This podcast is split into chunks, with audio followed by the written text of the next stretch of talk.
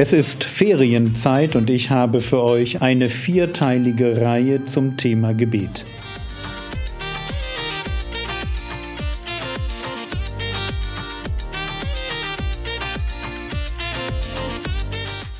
Theologie, die dich im Glauben wachsen lässt, nachfolge praktisch dein geistlicher Impuls für den Tag. Mein Name ist Jürgen Fischer und heute geht es um Antworten auf Fragen zum Gebet. Ich wiederhole mal die Frage. Gelübde für Christen, ist das noch relevant? Macht man das noch oder ist das im neuen Bund etwas, was vorbei ist und das gehört quasi zum Alten Testament und wir haben damit nichts zu schaffen? Das ist, denke ich, die Frage. Und die Frage beantwortet sich für mich folgendermaßen. Wir schlagen auf Apostelgeschichte 18, Vers 18.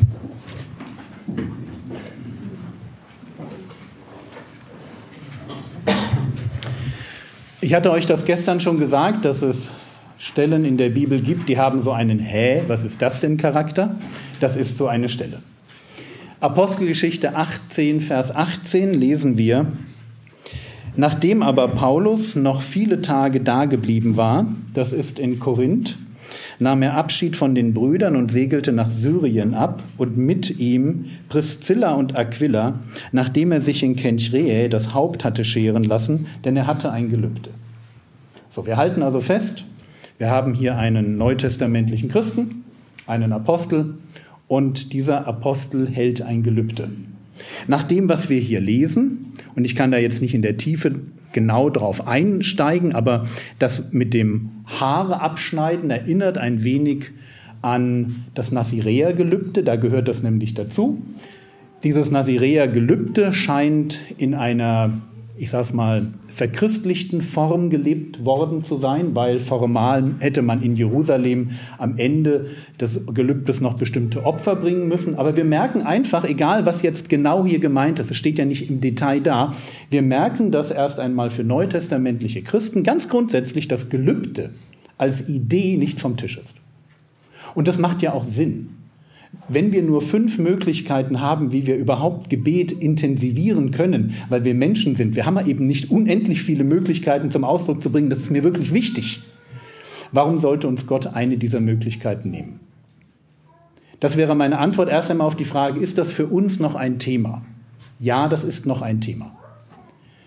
Das nächste, wenn wir uns die Frage stellen, was ist ein Gelübde? Vielleicht ist das, ich mache da noch zwei, drei Sätze mehr dazu dann macht es tatsächlich Sinn, dass man an der Stelle in der Bibel mal ganz vorne kurz reinschaut. Ich denke, Jakob ist da jemand, der uns sehr, sehr deutlich vor Augen hält, was ein Gelübde ist. Lasst uns mal aufschlagen in 1. Mose, 1. Mose 28.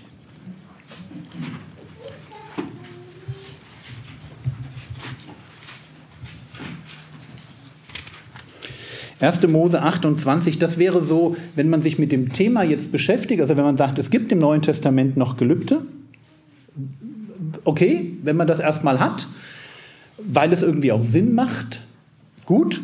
Was ist jetzt ein Gelübde? Und 1. Mose 28, das wäre so ein ganz klassisches Gelübde, 1. Mose 28, 20. Und Jakob legte ein Gelübde ab und sagte, da habt ihr ein Gelübde. Was sagt er? Wenn Gott mit mir ist und mich behütet auf diesem Weg, den ich gehe, und mir Brot zu essen und Kleidung anzuziehen gibt, und ich in Frieden zurückkehre zum Haus meines Vaters, dann soll der Herr mein Gott sein. Das ist ein Gelübde. Ja, ich verspreche dir Gott etwas, wenn du mir das gibst. Das ist wirklich die, die Banalität eines Gelübdes ich investiere in mein Gebet, das ist mir irgendwie wichtig, was ich jetzt hier von mir gebe. Ich investiere ein wenn dann. So, die Frage, darf man sowas? Ich meine, das ist ja schon fast ein, ein klein wenig verrückt, was hier steht. Ja, das ist ja wie so ein, äh, ein, ja, wie ein Deal mit Gott. Ja, geht Gott auf sowas ein? Und die Antwort, wir schlagen einfach mal ein bisschen weiter, 1. Mose 31, 13 da treffen wir jetzt rückblickend auf Gott. Also Jakob sagt, wenn du mich wieder nach Hause bringst, dann sollst du mein Gott sein. Und statt dass Gott sagt, was erlaubst du dir eigentlich, ja, Äh, darauf, auf sowas gehe ich nie ein, nie und nimmer. Wer bist du denn, dass du sowas sagst? 1. Mose 31, da ist es der Vers 13. Ich bin der Gott von Bethel, wo du einen Gedenkstein gesalbt, wo du mir ein Gelübde abgelegt hast. Wow. Also wir merken, ein Gelübde, ich verspreche Gott etwas, das ist eine Wenn-Dann-Beziehung. Wenn du mir das gibst, dann bekommst du das. Und Gott geht hier einfach darauf ein. Und deswegen müssen wir verstehen, dass wenn man ein Gelübde ablegt, dass wir das auch dann auf die korrekte Weise machen. Und die korrekte Weise, da gibt es zwei Regeln bei Gelübden. Regel Nummer eins, ich darf Gott nicht etwas geloben, was keinen Wert hat. Also nicht der Schrott für Gott. Das wäre falsch.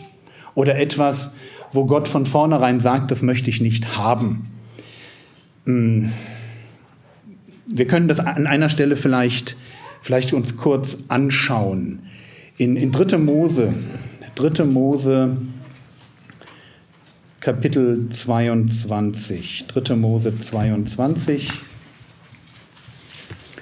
Ich lese da mal ab Vers 17. Da heißt es, und der Herr redete zu Mose, rede zu Aaron und zu seinen Söhnen und zu allen Söhnen Israel und sage zu ihnen, Jedermann vom Haus Israel und von den Fremden in Israel, der seine Opfergabe darbringt, nach all ihren Gelübden. Da haben wir wieder das Thema. Das sind also Opfer, die über das hinaus gegeben wurden, was man normalerweise hätte geben müssen. Das sind zusätzliche Opfer, es sind Gelübdeopfer. Und nach all ihren freiwilligen Gaben, die sie dem Herrn als Brandopfer darbringen, zum Wohlgefallen für euch soll es sein, ohne Fehler, männlich, von den Rindern, von den Schafen oder von den Ziegen. Alles, woran ein Makel ist, dürft ihr nicht darbringen. Also was nichts wert ist, das darf man nicht als freiwilliges Opfer, als Gelübde darbringen. Und das wird dann an anderer Stelle noch dadurch konkretisiert. In 5. Mose heißt es mal, dass man einen Hurenlohn nicht als Gelübde darbringen darf. Also Dinge, die auf eine Weise erworben wurden, wo Gott grundsätzlich dagegen ist durch Prostitution, durch Betrug, durch solche Dinge. Das kann ich auch nicht als Gelübde einsetzen. Das ist die erste Regel. Das, was ich einbringe, muss wertvoll sein, mir wertvoll sein. Also bitte nicht sagen, ich habe noch ein altes Fahrrad im Keller.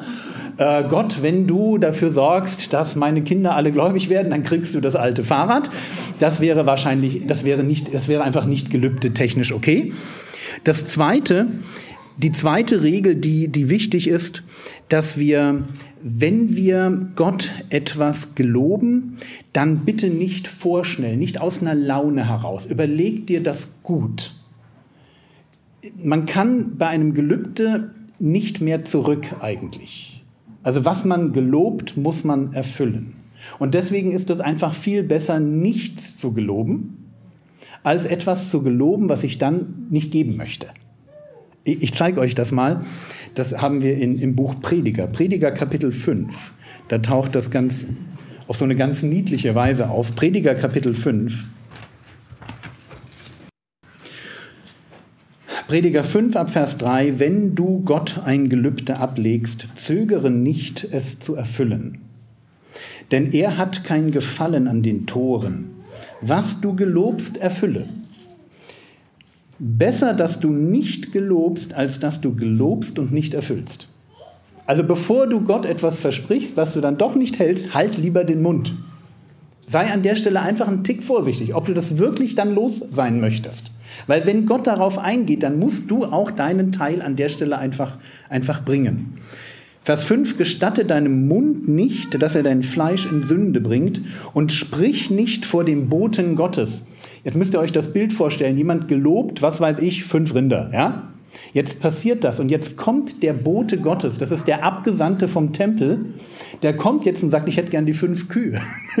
ja, du hast das gelobt und jetzt kriegt der Tempel das. Und sprich nicht vor dem Boten Gottes, es war ein Versehen. ja, war nicht so gemeint. ja, sorry, das mit den fünf Kühen habt ihr einfach falsch verstanden. Die gibt es dann doch nicht.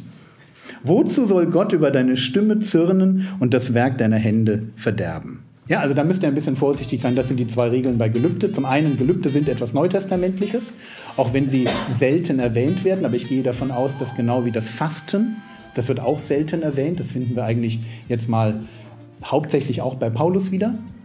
Mm, dass diese Dinge tatsächlich noch gelten und zwei Regeln dazu. Regel Nummer eins, gelobe etwas Wertvolles. Regel Nummer zwei, achte auf das, was du sagst. Das wäre meine Antwort.